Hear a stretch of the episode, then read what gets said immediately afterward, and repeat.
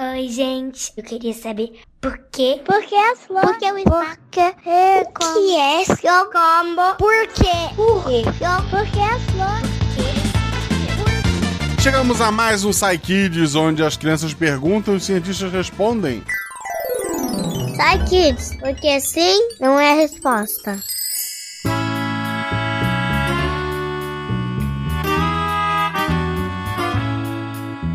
Eu mais uma vez estou aqui, sou o Marcelo Guaxinim e estou aqui com a minha filha, a Malu! A Malu então aqui tá para ouvir as perguntas e tá respondendo comigo. Lembrando que se você tem uma criança com perguntas, manda pra gente pra contato@deviante.com.br ou então se você faz parte de algum dos grupos de padrinho do portal, você provavelmente tem nosso contato ou no WhatsApp ou no Telegram, você pode mandar esse áudio direto por lá. Mas vamos lá, fazendo mais uma rodada de perguntas aqui. E a primeira delas é da Lorena de 5 anos. Vamos ouvir. Oi, eu sou a Lorena de Santo André, eu tenho 5 anos, eu queria saber de onde vem o primeiro animal. De onde vem o primeiro animal? Você sabe, Malu? De onde vem o primeiro animal? Qual o primeiro animal? Dinossauro. Será que é? Vamos descobrir com a Nanaka. Lorena, que ótima pergunta. Então, primeiro, é, deixa eu ver se eu sei o que você quer dizer quando você diz animal, né? De onde veio o primeiro animal? Mas o que é um animal?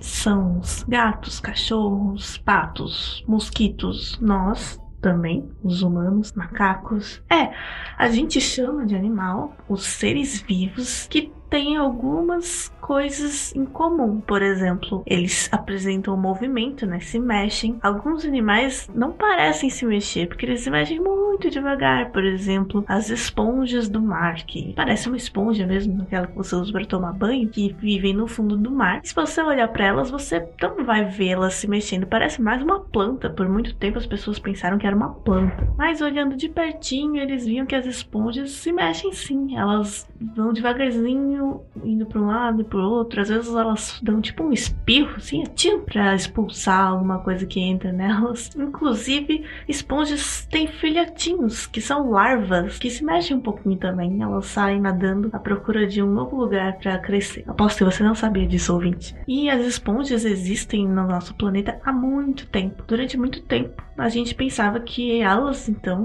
eram os primeiros animais a existirem no planeta. Mas, pesquisando mais, os cientistas olhando de pertinho as células de vários animais e o que tem lá dentro do corpo dos animais que faz eles serem assim, comparando um com o outro, acabaram descobrindo que na verdade tem animais que já existiram muito antes das esponjas, que são um tipo de água viva. Não são iguais às águas vivas que tem hoje, assim como as esponjas de milhões de anos atrás não são iguais às esponjas que tem hoje, mas são parecidos, são parentes mais próximos. Então, pelo que a gente sabe hoje, o primeiro animal foi um tipo de água viva no mar. Na verdade, não o primeiro, né? O mais antigo, que o primeiro mesmo, a gente não sabe ainda quem foi. Mas a gente sabe que ele foi um ancestral ali de um tipo de água do mar, quer dizer, de água viva. E de onde veio esse primeiro animal, né? Que era talvez um tipo de água viva. Bom, ele evoluiu, ou seja, ele era filho de algum outro ser vivo que não era um animal que era provavelmente um ser um pouco menos complexo, era um ser que talvez não tivesse movimento, ele não se mexia, mas ele também não era uma planta, porque as plantas têm outras coisas que fazem elas ser plantas. Por exemplo, elas tiram energia da luz do sol, né? Elas são verdes, e esse pai do primeiro animal provavelmente também não era, não tinha isso. Ele não era uma planta nem um animal. Era só um ser vivo com algumas, com algumas células ali, algumas coisinhas que conseguia sobreviver, mas ele não tinha as coisas necessárias para ser um animal nem uma planta. Então foi daí que veio o primeiro animal. Mas aí você pode me perguntar, tá, mas da onde veio esse outra coisa, esse outro ser vivo que não era nem planta nem animal? Ele também era filho de outro ser vivo, que era filho de outro ser vivo, e aí lá no primeiro, qual foi então o primeiro ser vivo que apareceu no nosso planeta? A gente não sabe exatamente qual foi, mas a gente sabe mais ou menos quando que ele apareceu. É mais ou menos mesmo, assim, não tem um ano certinho. Mas foi há muito, muito, muito tempo, quando o planeta Terra ainda era muito diferente do que é hoje. Ele estava se esfriando de uma grande explosão de vulcões e, e nuvens de gás e poeira. Era uma loucura. O planeta estava todo pegando pegando fogo, explodindo, não tinha como viver ali, não existia nenhum ser vivo ali, porque não tinha como a vida surgir. Mas o nosso planeta começou a esfriar, a se acalmar, e aí deu para formarem os mares, os oceanos e com alguns raios e várias substâncias que tinham ali nesses oceanos, alguma coisa aconteceu que as substâncias se agruparam e começaram a se, se alimentar e crescer e se reproduzir, né, fazerem cópias, terem filhos. E isso foi então como surgiu o primeiro ser vivo, que mais tarde deu origem ao primeiro animal e também a primeira planta, enfim, todos os outros seres vivos. Espero que eu tenha respondido sua dúvida. Continue perguntando sempre. O que, que você achou, Malu? Eu achei. Você ficou discutindo que antes disso tudo tinha os dinossauros, é isso? Eu fiquei falando. É, mas os dinossauros vieram depois, filha. A primeira vida veio do mar, de outros bichinhos, como a, a Nanaka explicou. É. Isso é antes dos dinossauros ainda. É. Então tá. A Malu parece não acreditar muito nem em mim, nem na Nanaka. Mas vamos para a próxima pergunta, que é da Sofia, de 9 anos. Eu não achei o áudio dela aqui. Provavelmente ela veio por escrito, então. Então a Malu vai ler a pergunta. Por que o porco é rosa? O flamingo é rosa? O rinoceronte é cinza? E por que a gente tem cor? Que- por que, que a gente tem cor, Malu? O que, que você acha? Porque a gente tem cor pra ter cor? Tem coisas que tem duas cores. Não, mas por que, que você tem cor? Porque a gente tem cor, tudo tem cor, menos as coisas que são brancas para serem pintadas. Tipo, uma folha de papel ser pintada e transformada num livro. Mas branco é uma cor. É. Então mesmo a folha branca é uma, é, é uma cor pintada. Sim, mas, mas isso poderia não entender muito. Tipo, ah, a gente tá ali feliz, mas a gente não tá. Aquela- Cadê aquela minha roupa branca florida? Tipo, daí a mãe fala, não sei, tem muitas. Tá bom, antigamente as pessoas eram preto e branco, assim, ah, não tinha cor nenhuma no mundo? Não, tinha cor sim. Ah, tá. É, eu que tinha nem essa... nos homens das cavernas. Os homens das cavernas do colori- colorido? Eram, né? Eles não são mais. Eram.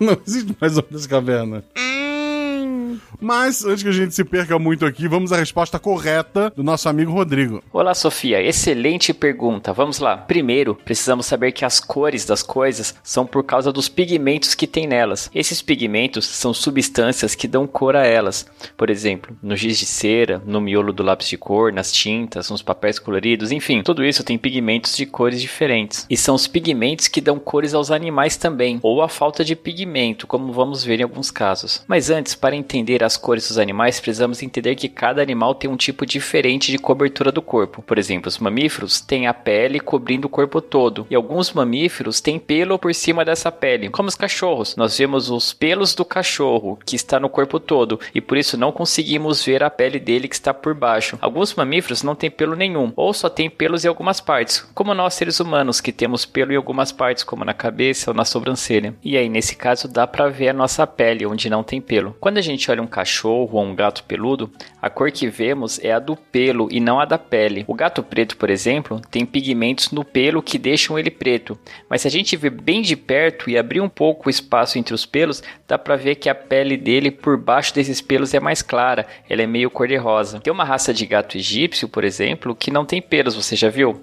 Aí vemos a pele dele toda, que é essa cor meio rosada. E o porco cor-de-rosa que você viu deve ser assim também, sem pelos, porque existem porcos pretos, brancos, marrons, malhados, que são porcos que têm pelos. São os pelos dele que têm essas cores. Agora, sem o pelo, o porco fica cor-de-rosa. Mas então, por que, que a pele do porco e do gato sem pelo tem essa cor? Na verdade, a pele deles não tem pigmentos e por isso ela é branca, mas é uma pele bem fina, tão fina que dá para ver um pouco da cor da outra camada de pele que fica ainda mais embaixo. Essa camada mais embaixo é uma camada que tem sangue passando e o sangue tem pigmentos vermelhos. Como essa parte de baixo da pele é mais avermelhada e a camada de cima é branca e fina, nós vemos uma mistura desse branco com avermelhado e essa mistura dá a cor de rosa. E a nossa cor, como se explica? Nós temos um pigmento chamado melanina. Ela serve para proteger a nossa pele do sol. É essa melanina que define a cor da nossa pele, dos nossos olhos, do nosso cabelo. E existem diferentes tipos de melanina. Tem melanina mais avermelhada, tem melanina marrom, que em pequena quantidade é mais amarelada, tem melanina preta,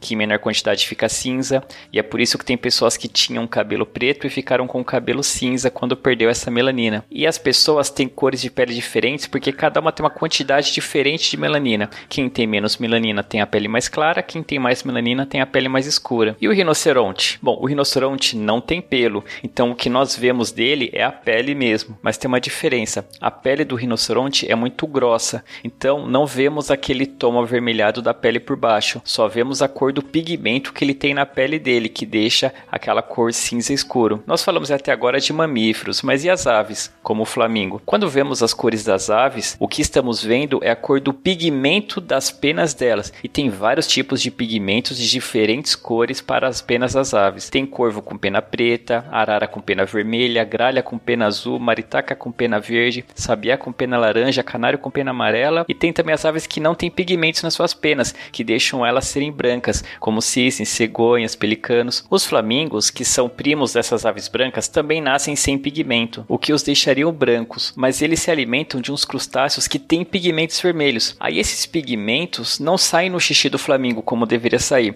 eles ficam no próprio corpo deles, se acumulando nas penas, e não é uma quantidade tão grande a ponto de deixar o flamingo todo vermelho, mas já é o suficiente para deixar ele rosado com a mistura do branco da pena com esse pigmento. Gostou da resposta? Mande mais perguntas, estamos aqui esperando. Tchau, tchau. Vamos então para última pergunta aqui, que é da Aurora, de 7 anos. Também não encontrei aqui o, o áudiozinho dela. Não sei se ela mandou, se ela mandou, peço desculpa. Não tô achando aqui uma pasta gigantesca com quase 400 áudios. Por mais que esteja organizado com a numeração e tal, às vezes algum cai entre uma fresta do plano existencial, eu imagino. Mas teremos a Malu lendo a sua pergunta, Aurora. Vamos lá. Por que e como as corujas conseguem virar a cabeça? Eu acho que é por causa que ali a gente tem osso. A gente tem osso. Então eu acho que elas conseguem girar, que ela não tem muito osso onde dá pra girar com, no, no pescoço. E daí eu acho que elas conseguem. Você acha que ela não tem osso no pescoço, é isso? Eu acho que ela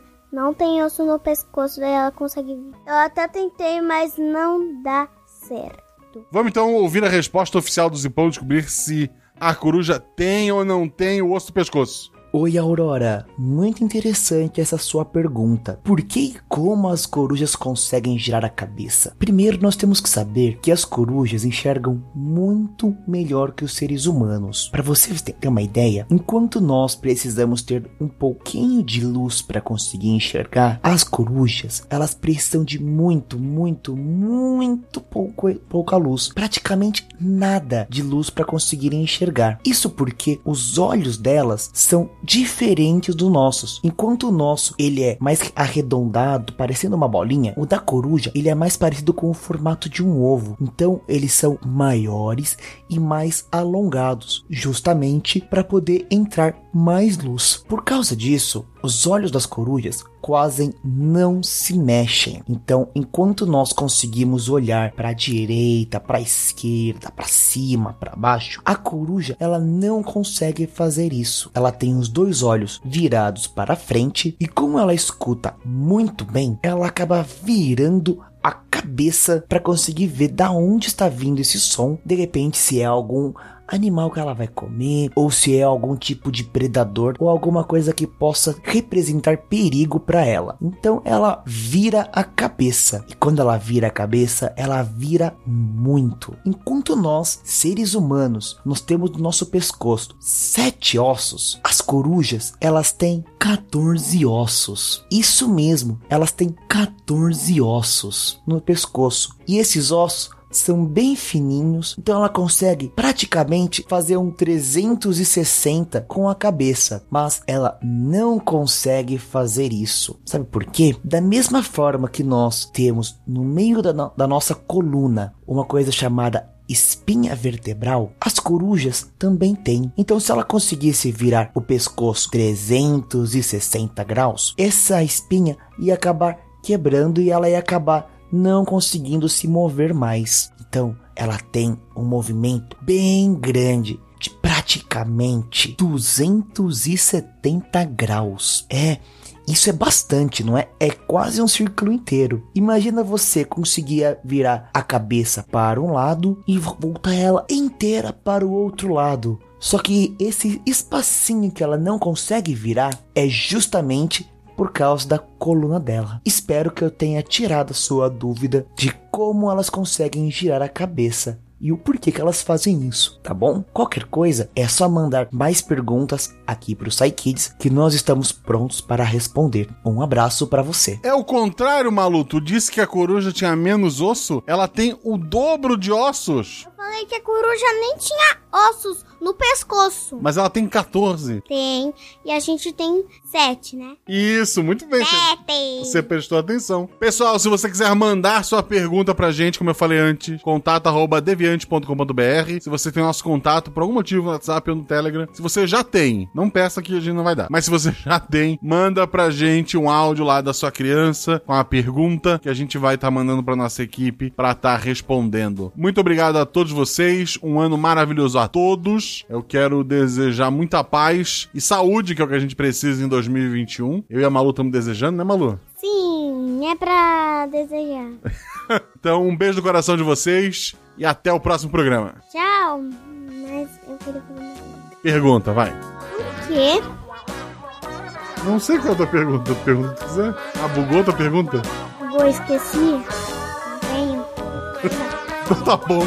Um beijo, editor.